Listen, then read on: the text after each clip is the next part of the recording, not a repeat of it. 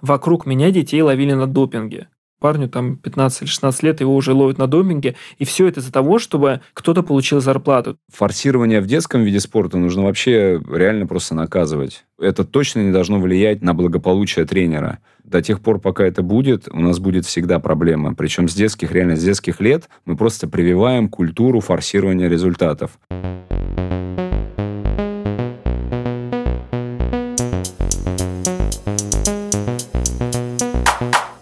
Всем привет, это подкаст «Спортивках». С вами Андрей Барышников, бегун-марафонец. Андрей Арих, спортивный комментатор и журналист. И в этом подкасте мы обсуждаем спортивные темы, которые не дают нам спать. Вот одна из тем, которая не дает нам спать, вообще конкретно, я сегодня не спал из-за этого.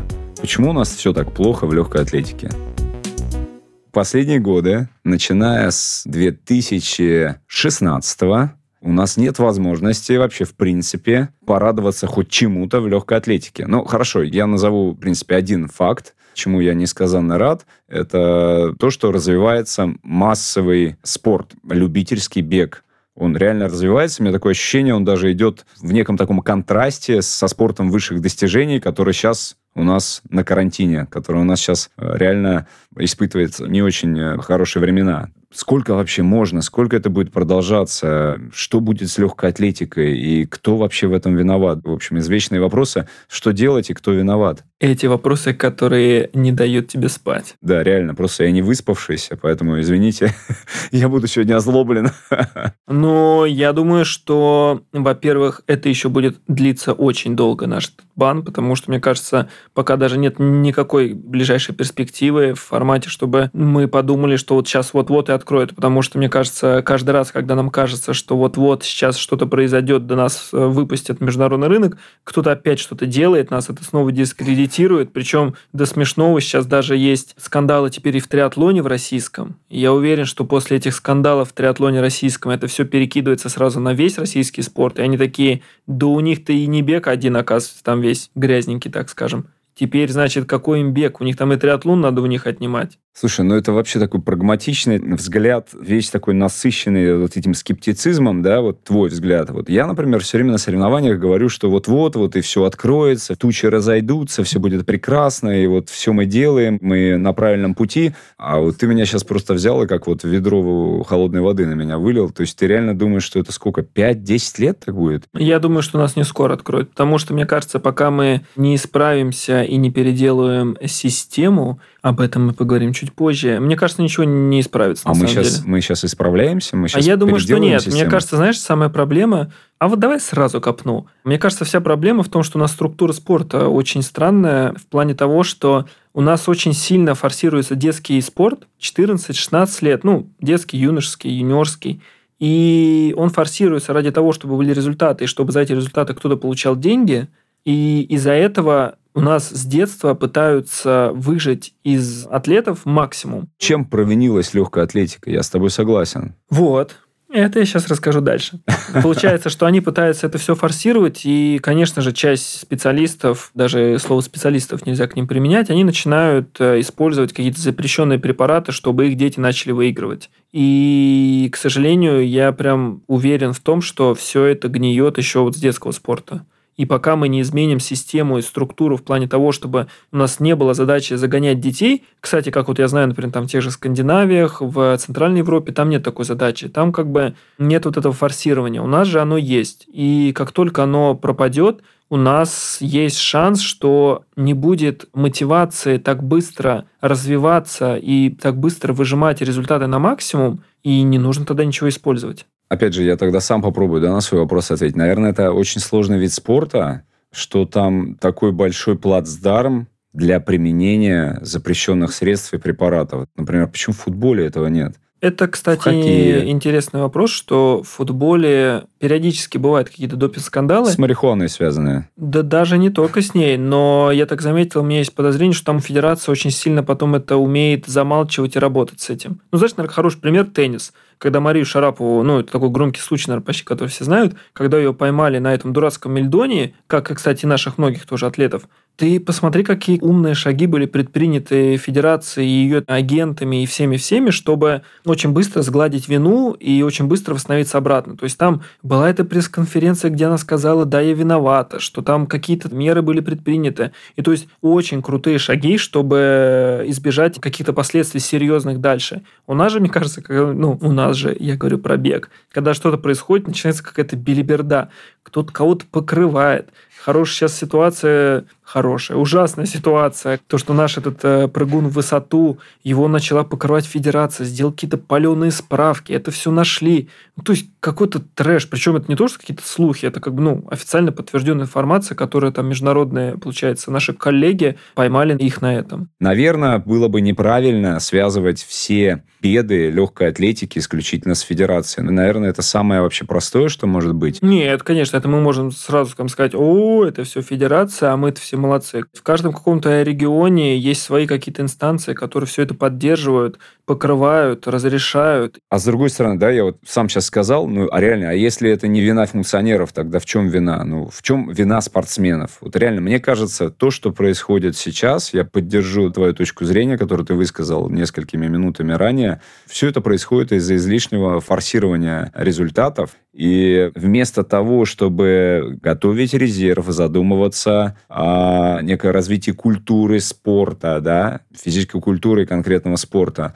мы в большей степени задумываемся о результатах, о медалях. То есть мыслим какими-то такими меркантильными категориями и видим только вершину айсберга, да, не понимая, что скрывается под водой а реально от того, как этот вид спорта развивается, как прививается культура, какое количество человек им занимается, разделяет его ценности, зависит в том числе в конечном итоге и результаты спортсменов соревнующихся на уровне высшего спортивного мастерства. Вот это же все очень, на самом деле, коррелирует между собой. Да? Никогда нас федерация легкой атлетики и каких бы то ни было других медалеемких видов спорта не задумывалась серьезно в последние годы о том, как на любительском уровне этот вид спорта вообще развивается и что можно сделать для того, чтобы он э, развивался больше у нас в основном задумываются об очках, голах и секундах. Да, я даже могу сказать, э, знаю примеры, что, ну, не знаю, как сейчас, это давнишние примеры, но что, по сути, федерация, ну, не то чтобы мешала, не пропускала своих профессионалов в любительские забеги. Ну, то есть, чтобы избежать этого, вот у нас есть там, можно сказать, у них есть там своя какая-то компания, в которой там все добиваются результата, все такое, а туда вот дальше лучше и не лезть. И вот эта закрытость и, как ты говоришь, попытка достижения результатов, все это, наверное, и сказывается на том, что сейчас мы в такой... Я не знаю, можно в подкасте говорить слово «в жопе»? Не почувствовал ли ты, что сложность той ситуации, в которой мы сейчас оказались, сказалась положительно на развитии массового любительского спорта. Знаешь, как говорят, э, не было бы счастья, да несчастье помогло. Мне кажется, нет. Мне кажется, это, знаешь, история про то, как я достаточно недавно заинтересовался этой темой, потом, правда, про нее читал, про то, что художник должен быть бедным, и тогда тебе все получится. На самом деле это не так. Мне кажется, что если бы у нас сейчас бы федерация не была бы в бане, то окей, возможно, мы бы не увидели каких-то атлетов на любительских забегах и не знали бы их так широко, но в то же время к нам бы приезжали международные атлеты, они показывали бы высокие результаты, наши атлеты бы выезжали туда за границу. То есть я, например, понимаю, что хороший пример марафон, результаты на марафоне за последние 8 лет, особенно в мужском, женском не скажу, в мужском – упали просто невероятно. То есть мы вот недавно как раз обсуждали, что на мужском марафоне в 2012 году где-то, 2012-2013 года, как раз Олимпиада была в Лондоне,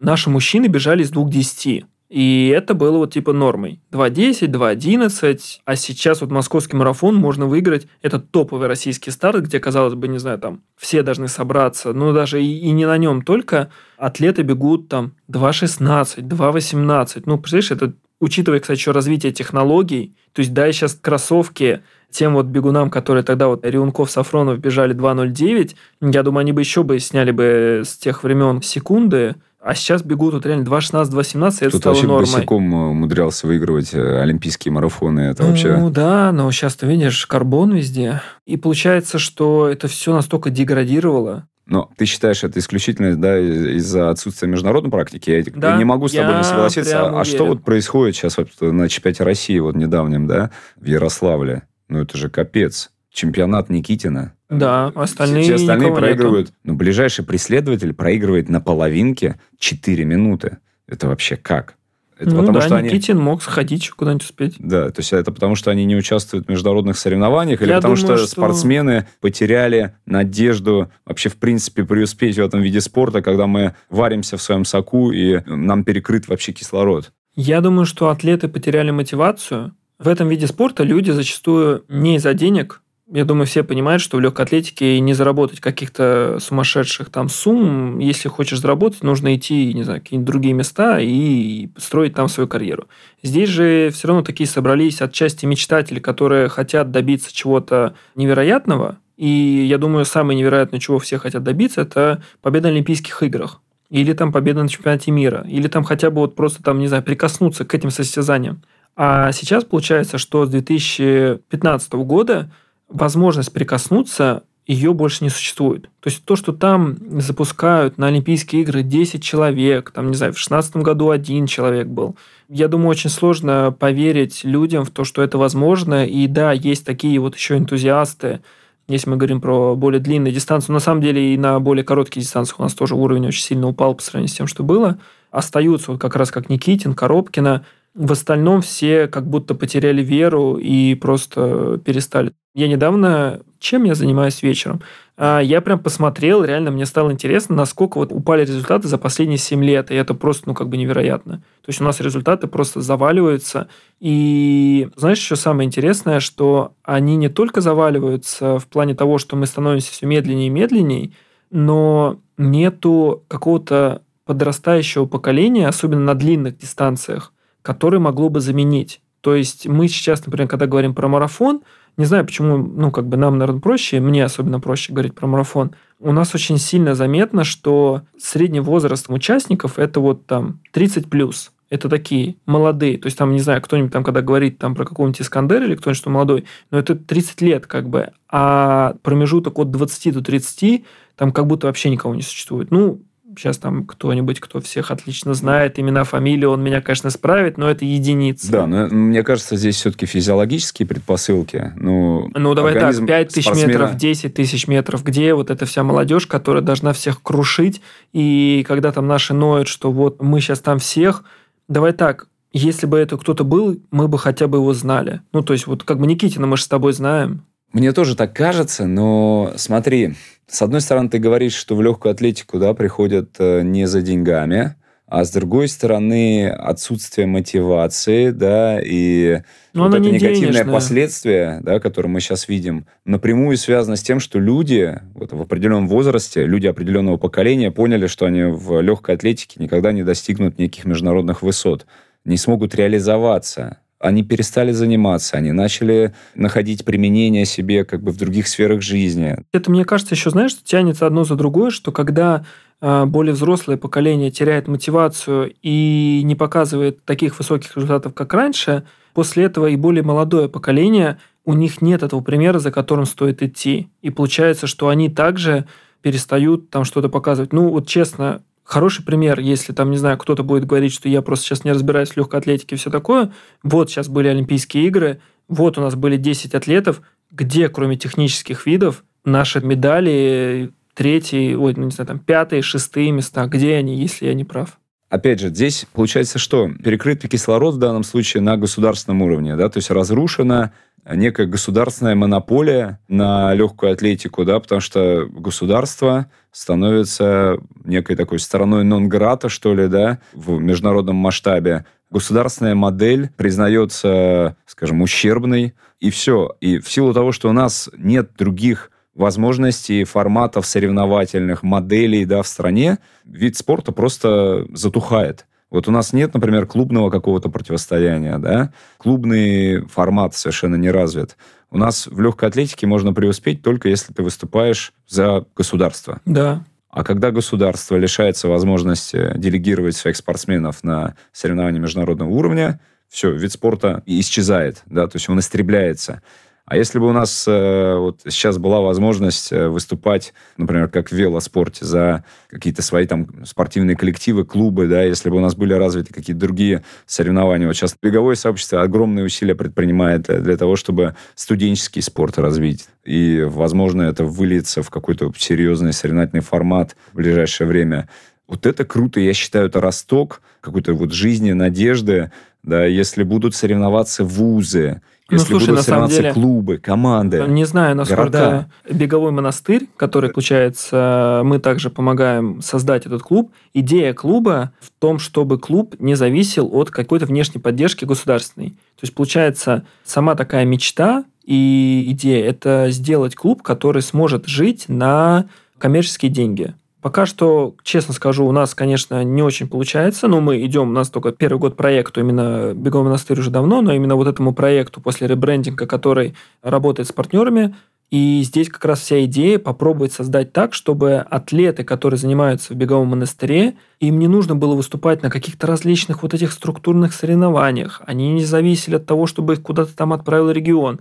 Потому что партнерам зачастую коммерческим им интересна популярность и результаты этих атлетов. У них больше другого интереса нету. Отсюда вывод, что при спонсировании именно каких-то просто коммерческих, там, не знаю, брендов одежды, еще чего-то, есть возможность, что атлет получит больше э, простор для своих действий. Да, это пропуск в будущее однозначно. Я вот сейчас даже подумал, те виды спорта, которые имеют вот такую коммерческую жилку, я, с одной стороны, начал говорить про клубную такую подноготную, да, но она всегда подразумевает собой некий коммерческий, партнерский какой-то интерес. То есть она стимулирует некую такую партнерскую, коммерческую активность. Да, вот те виды спорта, которые имеют коммерческую жилку, которые не зависят от монополии государства, у нас там реально много примеров успешного выступления. Теннис, хоккей, бокс, например, да, боксером в плане в каком-то в таком коммерческом формате можно тоже стать весьма и весьма успешным, не завися от государства в теннисе тоже примерно такая же, да, ситуация. Вряд ли они там борются за какие-то зарплаты от ЦСП.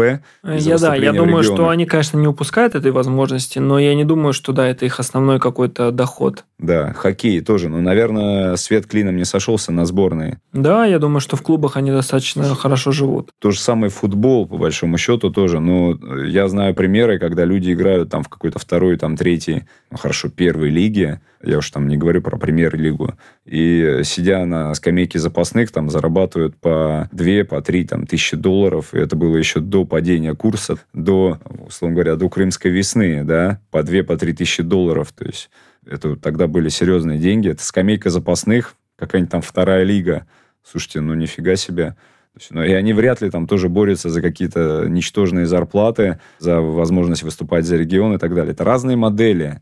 Э, если бы действительно больше таких было клубов, э, которые ты в пример да, привел, если бы больше было вот э, соревновательных форматов в этом виде спорта, вот этот укол, да, который мы получили в таком международном масштабе, был бы для нас менее, что ли, разрушительным. А сейчас мы видим, что по большому счету вид спорта парализован. То есть мы в состоянии такого паралича. Ну, ну да. Активность некая, да, некая вот надежда появляется только когда мы приезжаем на какие-то массовые пробеги, да, реально, там есть клубный формат соперничества, да, опять же, туда приезжают корпоративные какие-то команды.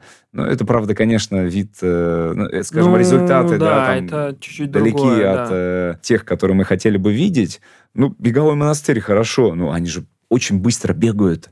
Реально, если бы таких команд было несколько десятков в масштабах страны, а еще лучше в масштабах города, мегаполиса, да, а таких городов у нас было бы, понятное дело, скажем, на соревновательной орбите много, да, намного больше, вот это было бы круто. Да какая нам разница вообще, да, в принципе, можем ли мы поехать там куда-то в другую страну, выступить в марафоне или нет? 10 у нас человек в сборной или 300 – я уверен, что вот эта соревновательная активность, клубная, командная некая такая, в том числе хорошо бы сказывалась на общем уровне результатов в стране. По-любому. Да, тут видишь, наверное, вопрос того, что такой клуб еще может очень сильно замотивировать студентов, а там, где студенчество, там, возможно, и подтянуть и юношеские клубы. То есть, на самом деле, то, что вот в той же Америке, если не ошибаюсь, система, вообще как бы структура той же легкой атлетики, она очень сильно отличается от нашей, потому что у них очень сильно развит студенческий спорт, то есть э, студент, пока он э, учится,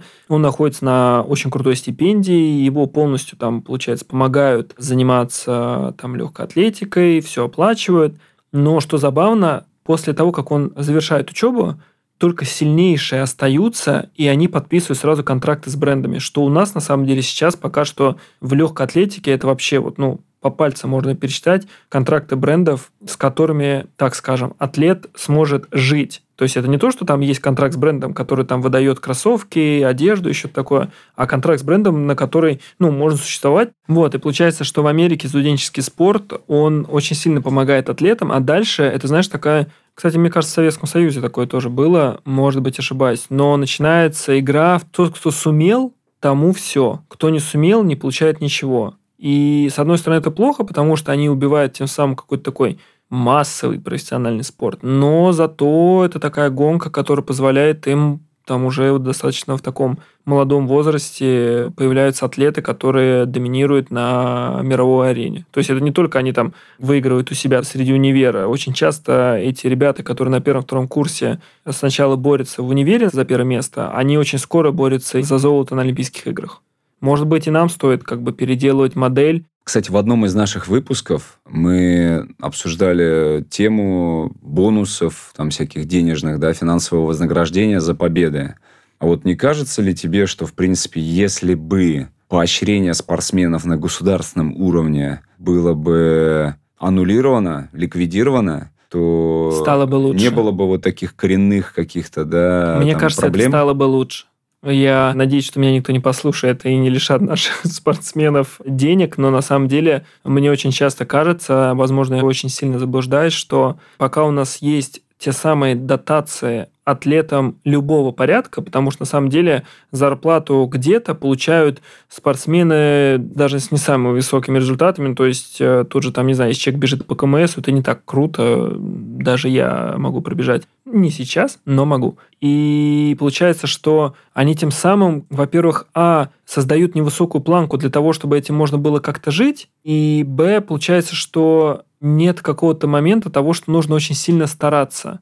И В последнее – это то, что наоборот, как раз они очень сильно тем самым загоняют детей и юношей ради вот этих зарплат. Потому что то, что мы вот обсуждали в самом начале выпуска, что мне кажется, понятное дело, что дела федерации и как с этим всем разобраться, какой-то у нас серьезный выпуск получается, это довольно сложно. Но вся вот эта даже проблема допинга, она начинается из-за денег и начинается с детского спорта. И вот там где-то нужно научиться переделывать это все. Не то, чтобы всех лишить сейчас денег и давайте без зарплаты оставим, но где-то там это нужно решать. Если бы источники финансирования были партнерские, если бы здесь были коммерческие организации, сказалось бы это все-таки лучше на ситуация?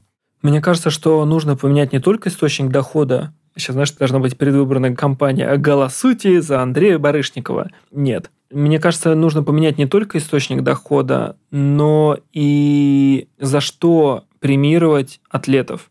Мне кажется, что нет смысла вот этих огромных зарплат или каких-то призовых в детском и юношеском спорте, когда реально вот тренер делает из ребенка просто какого-то монстра, который, не знаю, там ломается, рвет мышцы. Таких случаев просто даже вот я как бы, когда чуть-чуть ходил на легкую атлетику, вокруг меня это происходило. Вокруг меня детей ловили на допинге. Ну, как детей, там, 17 лет, по-моему, или 16 лет. Вот я реально занимался, и вокруг меня вот там, по-моему, троих или четверых успели поймать. Это просто в моей там маленьком каком-то манежике вокруг меня ловили людей вот в таком вот реально, ну, правда, представь, там, когда парню там 15 или 16 лет, его уже ловят на доминге, и все это из-за того, чтобы кто-то получил зарплату. То есть мне кажется, что вот на этом этапе нужно премировать за что-то другое. За количество человек в секции, да. например, да, тренер получает больше зарплату за то, что у него там не 30, а, например, 50 человек ходит заниматься. Не да? 10 КМСов, да, а 50 человек, которые активно занимаются и показывают просто какие-то вот результаты. Да, вот форсирование в детском виде спорта нужно вообще реально просто наказывать. Это точно не должно влиять на благополучие тренера. До тех пор, пока это будет, у нас будет всегда проблема. Причем с детских, реально с детских лет мы просто прививаем культуру форсирования результатов. А зачастую это происходит, естественно, запрещенными методами и средствами. Ну да. А далее как раз мне кажется, что премировать уже нужно наоборот за очень высокие достижения. То есть получается, что у нас сейчас проблема, что, мне кажется, многие не верят в том, что даже если они что-то, какой-то результат покажут, они смогут жить на это, это с одной точки. И вторую точку, которую, как мне кажется, может быть, я ошибаюсь. Хотя, если честно, я даже в ориентировании сам на этом попался, когда я стоял на ставке в ЦПСК. Я сейчас, потом, как бы, когда анализирую там свои результаты, я понимаю, что когда, знаешь, у меня была цель, например, раз в год попасть в тройку или выиграть чемпионат России, это очень расслабляет, потому что у тебя нету, знаешь, там, если бы мне сказали, там, парень, у тебя есть три года, чтобы выиграть чемпионат мира, вот тогда ты получишь. Иначе, как бы, иди гуляй. А здесь я понимаю, что если я каждый год разочек попадаю в тройку, а это на самом деле не прям так сложно, особенно там в эстафете где-нибудь, там не на самом там топовом чемпионате их, ну, а он проходит в несколько этапов. И я понимал, что даже можно и не сильно тренироваться, но как бы не то, что я понимал, я, как сказать, на каком-то, знаешь, наверное, животном уровне не пытался стараться, потому что, а зачем, если я и так буду иметь эти деньги? Например, там тоже Никитин сейчас, который мы там обсуждали, он там рвет и мечет, чтобы бежать там из час 01, но в то же время парни, которые бегут час 05, возможно, даже час 06, а даже кто-то час 07, они зарабатывают те же самые деньги. Ну, то есть не призовые конкретно за этот старт, а вот в общем, каждодневно, в месяц, у них та же самая зарплата. И тут вопрос, все равно деньги как бы в нашей жизни имеют значение.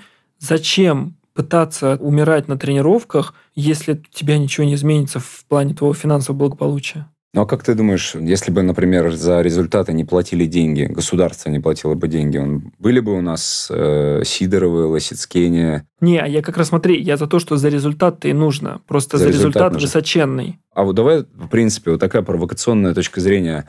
Хорошо, если бы не платили, да, за результаты деньги, а, например, платили бы деньги за развитие там, массовости да, какого-то определенного вида спорта, как ты думаешь, не проявлялись бы уникумы сами по себе просто из чувства спортивного азарта и желания самосовершенствования на этой плодородной, благотворной почве? Да, вот не знаю, просто, знаешь, ты же тоже спортом занимался, получается... Вот, например, хороший, наверное, вопрос. Почему ты перестал спортом активно заниматься? Да, я поступил в университет и понял, что в какой-то момент жизни мне важнее образование, и я не был уверен, что я готов рисковать всем своим временем, там, жизнью, да, э, ставить все на кон с непонятной перспективой, там, стану я спортсменом или не стану.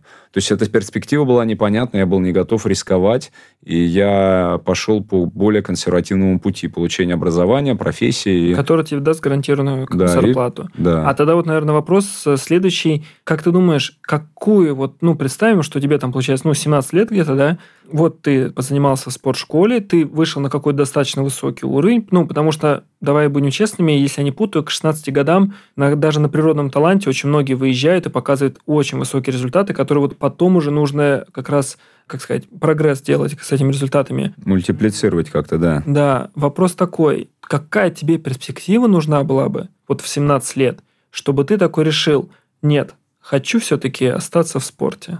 Что тебе должны бы были пообещать или ты понимал, что должно произойти, чтобы ты такой, а зачем мне в универ работать, если я могу заниматься своим любимым видом спорта и, возможно, стать, там, не знаю, олимпийским чемпионом? Да, конечно, все сводится к э, финансовой некой тоже цели, да. Ну, когда у тебя не решены, опять же, твои глубинные какие-то жизненные потребности, ну, ты просто не можешь э, больше ни о чем думать. Но в любом случае надо есть, надо одеваться, надо, ну, как-то обеспечивать себя, да, и близких. Что еще могло заинтересовать? Ну, пока не решены эти вопросы, вряд ли можно говорить о какой-то, знаешь, самореализации с точки зрения не финансовой. Реально все упирается, получается, что все ну, упирается получается, в деньги. мы приходим, да, к тому, что вот в студенческом спорте должно быть какое-то финансирование гарантированное, а дальше уже может быть там вот типа какой-то спорт высоких достижений, который должен подтягиваться. Ну, есть примеры неких таких каких-то, знаешь, благополучных семей. Ну, это единицы. Это да, мы с тобой, да. да, как бы можем там рассуждать, что кто-то там, но это единицы. Тут, наверное, интересно вот массовый момент. Даже вот сейчас, если посмотреть, что где те самые супербыстрые атлеты, ну, там, 20-23-летние, такое ощущение, что, ну вот даже, говорю, хороший пример, Олимпийские игры, было 10 человек. Среди этой десятки были Лосицкини, Шубенков, Сидорова, все супер, я к ним классно прям очень отношусь, там Клишина, но где те вот молодые дарования, которые, ну, в других странах уже многие, там реально там 18-19 лет борются за победу и выигрывают даже, там, ну, в 20-21. Куда в нашей стране это все пропало? Пропасть, пропасть. Ну, непонятно, то ли не раскрывают эти таланты, да, может быть, нет системы, скажем, их отсеивания, может быть, э, не дают им выйти на эту орбиту, да, каким-то образом. Понятное дело, что есть э, тоже лоббирование некое, да, вот в спорте высших достижений, там, в зависимости от э, степени там твоего влияния, скажем так, да, и от э, силы там, твоих каких-то GR возможностей, инструментов, ну, скорее это относится к тренеру, да, к некому представителю спортсмена, да, от, от этого зависит, в общем-то, в какой-то степени результат спортсмена и его возможность выйти на какой-то новый уровень, да, в какую-то сборную и так далее. Это знаешь, до смешного, я смотрел, когда там трансляция была, когда Елена Синбаева размышляла о том, что может и ей вернуться, но никто вот не может же там ну, понятное дело, что есть Анжелика, она достаточно сильная атлетка, но остальное, как бы, получается, уровень, это уже вот единицы пошел. И она там все размышляла, смеялась, что да и ей теперь надо уже возвращаться, чтобы все-таки поддержать нашу страну и тоже включиться в гонку за медалями. Опять же, мало возможностей проявиться этим талантом. Ну, государственный бюджет, он же не резиновый. Ну, на этот государственный бюджет проводится там одно первенство, там, да, один чемпионат области, и то не в каждой области, да, ну, дай бог, там через эту область выйдет кто-то на Россию, там, одна или две России проведется, да, там, например, да, в каком-то виде спорта. Ну, хорошо, если есть какой-то вид спорта, где там по несколько чемпионатов, первенств, каких-то кубков или еще что, ну, где календарь более-менее такой развитый, да, интенсивный. Вот, на самом деле, ну, там, дай бог, один чемпионат в сезоне, там, какое-нибудь одно первенство. Где им еще проявляться? Ну, в конце концов, ну, туда ограниченное количество людей имеет доступ, туда ограниченное количество людей будут делегированы, ограниченное количество средств будет выделено на то, чтобы их к этому подготовить. Если бы было больше интересантов во всей этой модели, да, если бы больше было, скажем так, инвесторов, назовем современным языком, там, деловым, да, финансовым, то было бы больше возможностей выявить эти таланты, да, выявить эти дарования. А тут вот у нас один бюджет, одна кормушка, вот от этой кормушки некие какие-то там отросточки, вот, пожалуйста, соревнования, входящие в наш там единый, да, календарный план, да, по какому-то виду спорта. И все, пожалуйста, хочешь, интегрируйся сюда, не хочешь, ну, значит, тебе дорога закрыта. Ну, наверное. Наверное, тогда, наверное, стоит ждать, что модель будет как-то переделана, и что, например, как ты вот хороший пример сказал, беговое сообщество, у которых есть возможность вовлекать в это партнеров, смогут, например, переформировать студенческий спорт и как-то его переиздать, скажем так, чтобы там поменялась модель, и тогда от этого как-то в разные стороны, и там и дети, наоборот, подтянутся, и наоборот, взрослые тоже, как бы, получается, появятся какие-то новые атлеты. Будем надеяться, что все получится. У нас получился достаточно грустный выпуск, но надеюсь, что правда все будет хорошо. Вы слушали подкаст «Спортивках». С вами были Андрей Барышников и Андрей Арих. До скорых встреч. Слушайте нас на всех подкаст-платформах. Пока. Да, настраивайтесь на нашу волну. Пока-пока.